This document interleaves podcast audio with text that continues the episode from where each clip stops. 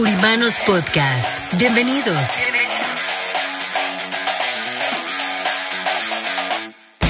Espacio donde hablaremos de finanzas, economía, liderazgo, de los diferentes tipos de seguros como de vida, protección, anualidades, retiro las metas que queremos para nuestro negocio y así llevarlo a un nivel mejor. Creemos en el poder de trabajar juntos y por eso queremos compartir esta información para ustedes a través de nuestros presentadores, Martín Curiman y Antonio Solís, y sus invitados, nuestros queridos curimanos. ¿Están listos? ¿Están listos?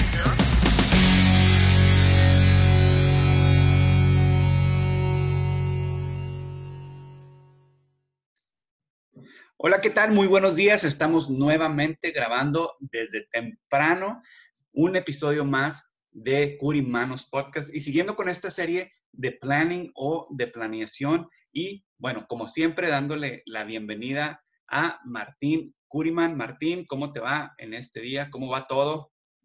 Muy bien, Antonio, excelente. Eh, estamos, como recién decías, unos episodios de planning. Y el episodio que nos toca hoy de tax planning es algo interesante porque es una planificación que también mucha gente no tiene en cuenta. Así que creo que vamos a tener un buen programa y bueno, adelante y a comentar.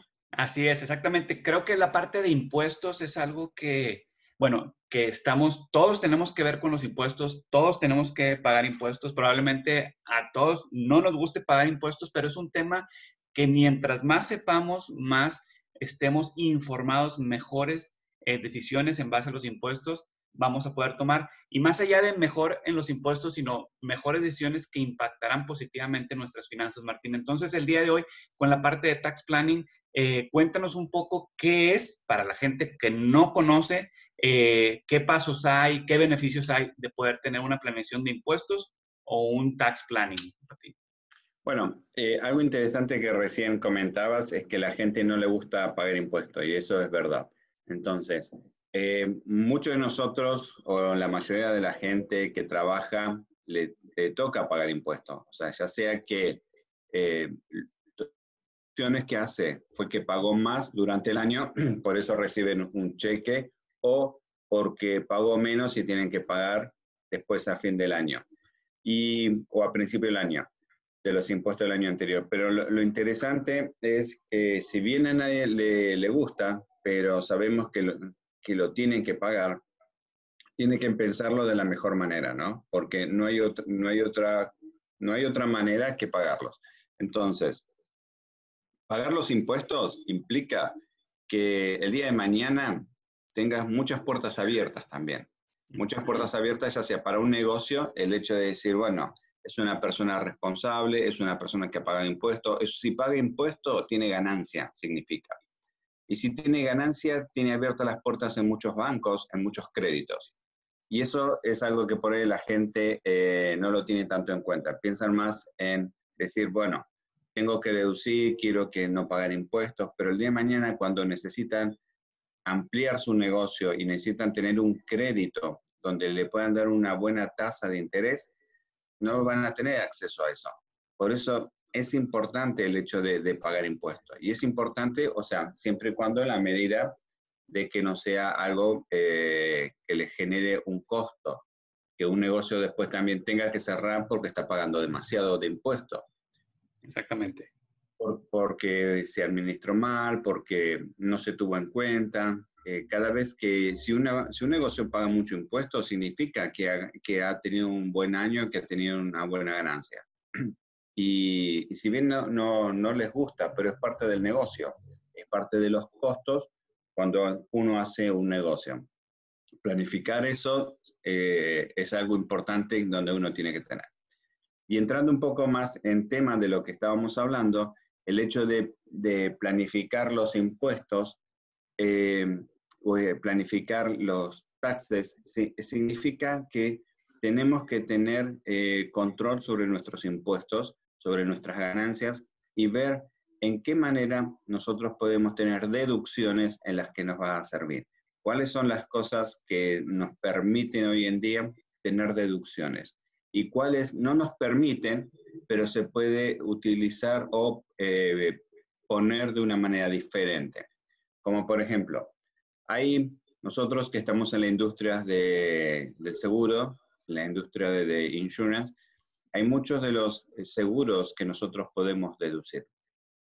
Y hay otros que no se pueden deducir, dependiendo de cómo eh, se presente la figura de deducción. Si las deducciones vienen a través de una corporación, entonces lo puedo deducir porque lo estoy pagando un seguro, una cobertura hacia un empleado. Entonces, como ese beneficio no lo, no lo va a tener eh, el empleador, por lo pronto puede deducirlo porque no va a tener acceso a esos beneficios de impuestos.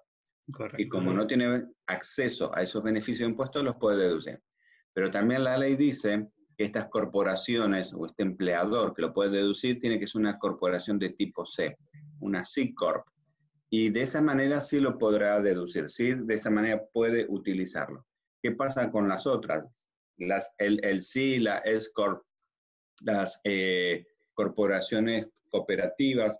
Entonces, ¿qué pasa con ese tipo de, deducciones? Bueno, ante la ley no se puede porque se, transfiere el impuesto al dueño del negocio. O sea, deduce la corporación, pero paga el dueño del negocio. Por esa, por esa razón y por esa figura eh, administrativa que tiene, no se puede hacer. No se puede hacer directamente, pero pensemos esto. Si, una, si un empleador eh, paga a un empleado una cobertura de, de insurance, de seguro, y lo deduce, el empleado va a pagar los impuestos. Obviamente cada cual va a tener un tax bracket diferente, un pago de interés de impuestos diferente, pero lo, lo importante es, si lo paga el empleado, significa que le estoy dando un beneficio porque lo está pagando como un incremento salarial, como un incremento de income. Correcto. Y entonces, por esa razón, entonces no lo, lo deduce el empleador y lo paga el empleado. Entonces, si, si vemos cómo es el proceso y entendemos cómo es el proceso, puede decir, bueno, yo tengo una corporación, el, el sí, no puedo utilizar esta figura, pero lo que sí puedo hacer es un incremento salarial al empleado y deducírselo de su payroll para que se pague directamente. No lo paga el empleador, lo paga el empleado, pero el empleador le da el dinero para deducir. Y ahí, Martín, ahorita hablabas un poco de, las deducciones y los beneficios que tenemos de deducciones. A gente a lo mejor que nos está escuchando que, que, que no tiene tanta información, ¿qué tipo de deducciones cuando una persona está trabajando o tiene un negocio o es autoempleado, este, o es 1099, ese esquema en el que muchos estamos eh, en nuestra industria, ¿qué deducciones pueden incluir? ¿Nos pudieras platicar un poquito de eso? Sí. Ah, cuando una, una, persona es self-employed, eh, puede tomar muchas deducciones. Y supongamos que antes de entrar en ese tema, te voy a terminar un poco el, tema del bono. Cuando, cuando uno lo deduce eh, o le da ese incremento salarial, o sea, va a pagar ese impuesto, el empleado paga ese impuesto, no el empleado. Pero eh, hay muchas veces donde se llama doble bono, o sea, que es como un doble incremento, que el empleador le da también esa diferencia de impuesto que va a pagar, para que al empleado le quede tax free, libre de impuesto, y el empleado lo pueda pagar. Normalmente se hace en corporaciones como una LLC, que no son tan grandes, que solamente lo hacen por el liability del negocio y lo que le permite es que al dueño de negocio lo pueda tomar de esa manera. Y con respecto a lo que me estabas preguntando, hay muchas deducciones que se puede hacer que anteriormente no se permitían, hoy sí se permiten, o se, o se pueden hacer diferente, o se han bajado eh, el interés o el porcentaje de deducciones.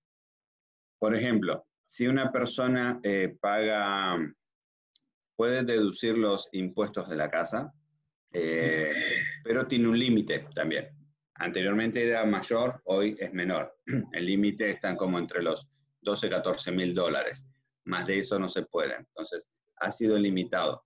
Pero también puede deducir, si la persona es self-employed y no tiene una oficina y trabaja en la casa, puede deducir eh, los pies cuadrados del espacio donde tiene su oficina y trabajar. Y dependiendo del porcentaje de los pies cuadrados de la oficina en correspondencia a lo que es los pies cuadrados de la casa, en un porcentaje puede deducir luz, gas, eh, internet, eh, todos los servicios que está pagando. Y esto, eh, o sea, para ponerle en un ejemplo, si tengo una casa de 2.000 pies cuadrados y mi oficina tiene unos 200 pies cuadrados, entonces el, el, el 10% puedo, de, de, los impuestos puedo deducir. O sea, el 10% de lo que pago de luz, el 10% de gas, el 10% de internet. Entonces, está relacionado pero lo puede utilizar. Esto es algo que mucha de la gente no lo hace, pero yo se lo recomiendo. Ahora, en época de pandemia, la mayoría de la gente lo puede hacer porque ha trabajado desde la casa. Eso. Lo otro que puede eh, deducir también, bueno, son su gasolina o las millas, o depende, o cuál de los dos, o lo deduce por gasolina o lo deduce por millas. depende de lo que ha gastado más, es donde, donde le conviene más deducir. El IRS está pagando como a 51 centavos, algo así, el, la milla. Entonces, tiene que pensar que es lo más conveniente, porque si lo hace por gasolina, pero tiene mucho consumo o mucho gasto por el vehículo, ya sea por rotación de cubiertas, mantenimiento y el resto, eso lo puede deducir. Si tiene un teléfono aparte, lo usa para el trabajo, también lo puedes deducir. Si va el cleaner, lo puedes deducir. si invita a alguien a comer, lo puedes deducir. Entonces, todos esos gastos que ocasiona un eh, el negocio son deducibles. Obviamente, todo lo que sea eh, office supplies eh, y todos los gastos de oficina, también lo puedes deducir. Viajes, todo lo que genere un gasto en el negocio sea deducible. Entonces, el, para no estar tan pendiente de esto, cada vez que uno hace un gasto tiene que pensar, ¿es para mi trabajo? ¿Es para mi oficina? ¿Es para generar ingresos? Sí, entonces lo deduzco. Entonces, con esa mentalidad, uno puede estar eh, deduciendo y poder, bueno, trabajar en, ese tipo de, deducciones. Y para planificarlo, el, tax planning tiene que ver cuánto, cuál de los servicios que estoy utilizando, son deducibles. Y de los que no, ¿cuáles puedo utilizar para que sean deducibles? ¿Cuántas de las personas han hecho un plan de retiro, por ejemplo, y están pagando o están ahorrando? Eh, están ahorrando su dinero en un banco, en un CD o en, en stock y en fondos mutuos para crear el día de mañana un, su retiro, una jubilación, y no, lo, y no lo están utilizando como un deducible o tienen una propiedad que le están rentando, porque dice, bueno, esto mañana va a ser un ingreso también para mi retiro. Pero esa, esa propiedad genera impuesto, que lo puede deducir, pero el pago de, ese, de, ese, de esa renta genera impuestos de ganancia, entonces los tiene que pagar.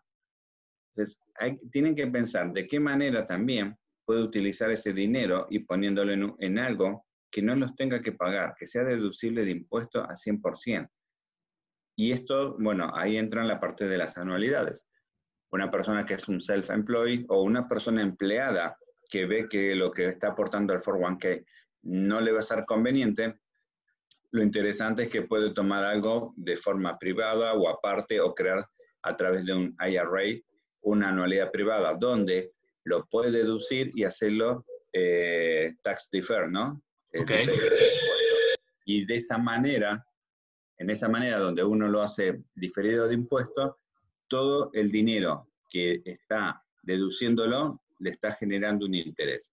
Está creciendo su dinero por ese dinero de impuestos que no está pagando ahora. Lo va a pagar cuando lo retire, pero ahora lo tiene dentro de su cuenta generando interés. Y eso es una manera inteligente dentro de una planificación de impuestos, donde vos podés generar que tus impuestos, que ahora no lo estás pagando, lo vas a pagar más adelante, dentro de unos años, cuando te, cuando te retires, te estás ganando interés. Entonces, estás haciendo crecer tu dinero. No solamente dentro de la planificación estás deduciéndolo, sino que aparte cómo utilizar eso, ese dinero de impuestos para generarle aún un mayor interés. Y en eso, bueno, se basa mucho lo que es la planificación de impuestos. Martín, una pregunta. Ah, en, episodios pasados hablamos de la diferencia entre un agente de seguros y un, y un asesor financiero. Nosotros como agentes de seguros, desde tu opinión o desde tu perspectiva, ¿hasta dónde podemos ayudar en el tema de impuestos? ¿Hasta dónde sí o, o, qué cosas ya no podemos hacer? Yo creo que es importante para que la gente comprenda como agentes de seguros qué sí podemos eh, ayudar en esta parte de planeación de impuestos, Martín. Ok, eh, como agentes de seguros, nosotros tenemos, bueno, la obligación de asesorar a las personas sobre cómo puede trabajar eh, ese impuesto. Lo que mi recomendación siempre busquen un agente que conozca de la parte de impuestos cuando el fin es este, ¿no? Cuando el fin de la persona quiere prepararse para la parte de impuestos y le interese, busque a alguien que sepa cómo funcionan los impuestos a través de diferentes corporaciones o cómo, qué impacto tiene el seguro. Porque muchas veces la gente lo está comprando, la gente lo está haciendo, pero no lo han asesorado correctamente de cómo, cómo pudo haber utilizado esto para la parte de impuestos. Un agente de seguros tiene que estar preparado en esto. Es parte de eh, un entrenamiento, no es parte de una licencia del test para la licencia, si bien hacen algunas preguntas, pero no se profundiza. Pero hay un gran campo en impuestos a través de los seguros de vida que un agente debería conocer. mi recomendación siempre es busque un agente que conozca eh, la industria, que conozca cómo funciona o que se, esté trabajando con alguna agencia que conozca sobre cómo funciona la parte de impuestos. ¿Por qué? Porque el agente de seguro puede recomendarle haciendo esto, porque es parte de su conocimiento. Eh, en el caso nuestro, por ejemplo, yo trabajo mucho con un CPA, porque cuando tengo reuniones eh, con clientes que, tienen sus corporaciones, yo lo traigo a mi CPA y, y, lo traigo porque un CPA y un contador le va a dar más, más confianza a la persona. Es más confiable y le preparo todo el plan y el CPA lo único que le dice es, lo puedes hacer de esta manera porque esto también es así. O sea, yo le preparo el plan de impuestos y él le comenta cómo se va a implementar. Porque al fin y al cabo, quien va a hacer todas las deducciones va a ser un CPA va a ser un contador. Entonces, el contador le indica cómo se implementa y yo le indico de cómo se hace la estrategia. Para que esté consciente. O muchas veces, si ellos no tienen, si no tienen un contador, le traigo el mío. Pero si no, los tienen y le pide una reunión con su contador para trabajar en conjunto. Porque al fin y al cabo, eso tiene que ser planificado en conjunto con su contador para poder, bueno, lograr esas deducciones que uno está buscando. Entonces, un agente de seguros sí puede trabajar sobre esto, está, está capacitado, por lo menos podría estar capacitado, no todos se especializan en algo así, también es, importante aclarar. No, aunque sea un agente de seguro no significa que se especialice. Aunque sea un abogado no significa que va a ser la parte penal. Puede ser la parte de impuestos, puede ser la parte de familia. Entonces, cada abogado se, se dedica en algo eh, en, diferente. El agente de seguros pasa lo mismo. No todos los agentes de seguros se dedican a la parte de impuestos. La carrera de agente de seguros es muy amplia para especializarse en algo, es importante, bueno, estar em, educado en eso. Entonces, la parte de impuestos es, muy importante y un agente de seguros que se especialice en eso los puede asesorar, los puede ayudar. Todas las, eh, hay agentes de seguros en, los que nos dedicamos en lo que es planificación, ¿no? O sea, como hablamos estos días, estate planning, um, financial planning, tax planning, retirement planning, protection planning. Entonces, son diferentes planificaciones donde uno hace. Y esa, esa persona es la persona capacitada para atender. Y un contador es la persona que está capacitada, obviamente, para implementar todas estas deducciones que uno está haciendo. Por eso es, importante eh, cuando uno habla con un agente de seguros saber también cuál es su área, ¿no? A qué se dedica, cuál es su especialidad dentro de la, de la industria de seguros. Ok, creo que eso es bien importante para la gente que nos está escuchando, que no se dedica a esto, pero que definitivamente es un tema que le interese, puede entender que no hay diferentes tipos de agentes de seguros. Eso es muy importante, que un agente de seguros definitivamente es un profesional en el área y puede dominar diferentes temas más allá de solamente vender un producto. Siempre lo hemos hablado. Entonces, con esto queremos invitar a la gente que nos escucha a que busque a estos profesionales, a estos agentes responsables y a los agentes que nos escuchan que, sepan que hay eh, áreas donde se pueden especializar, donde hay un mercado para atender a más y más clientes. Martín, eh, por último, quisiera preguntarte, ¿qué, sigue? ¿Qué vamos a ver en el próximo episodio? ¿Qué, puede estar esperando la gente? Eh, ahorita mencionaste algo, pero más específicamente, la gente que ha seguido estos episodios, ¿qué es lo que sigue para Curimanos en estos temas? Bueno, en el próximo tema vamos a tratar lo que sea la, la planificación de retiro, el retirement planning.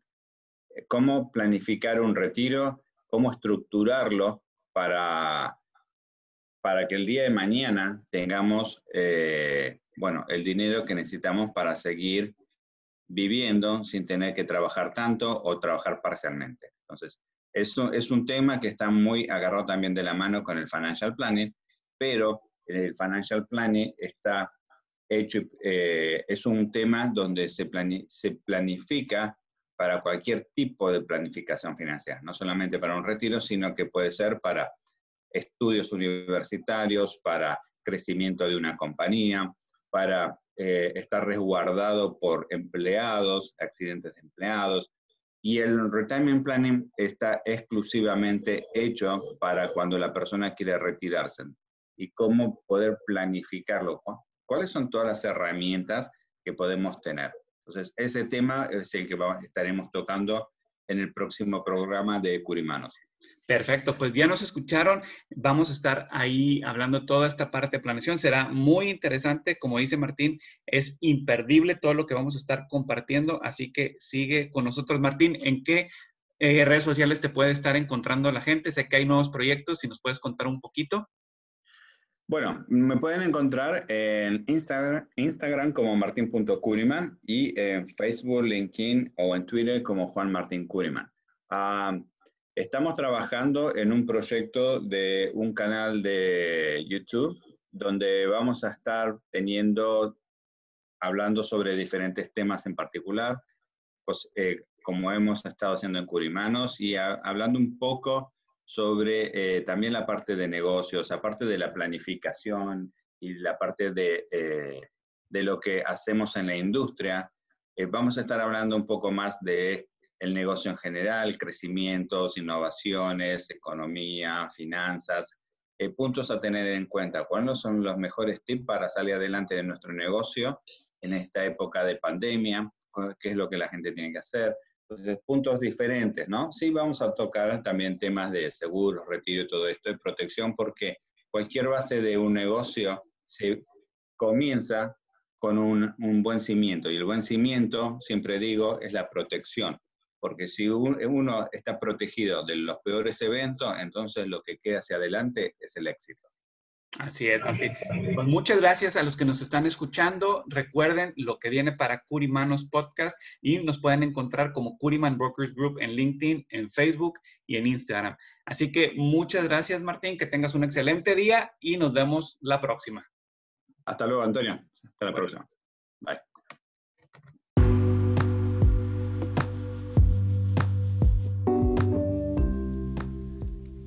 Curiman Brokers Group es la agencia de seguros que sirve a la comunidad hispana en todo Estados Unidos. Cubrimos una amplia variedad de seguros como de vida, beneficios en vida, anualidades, retiro, gastos finales, todos diseñados especialmente para usted. Nos importa su futuro. Visite nuestra página www.curimanbrokersgroup.com o llámenos al número de teléfono 1-800-217-1932. 1-800-217-1932. Protegerlo es nuestro deber. Curiman Brokers Group. Protegerlo es nuestro deber. Curiman Brokers Group.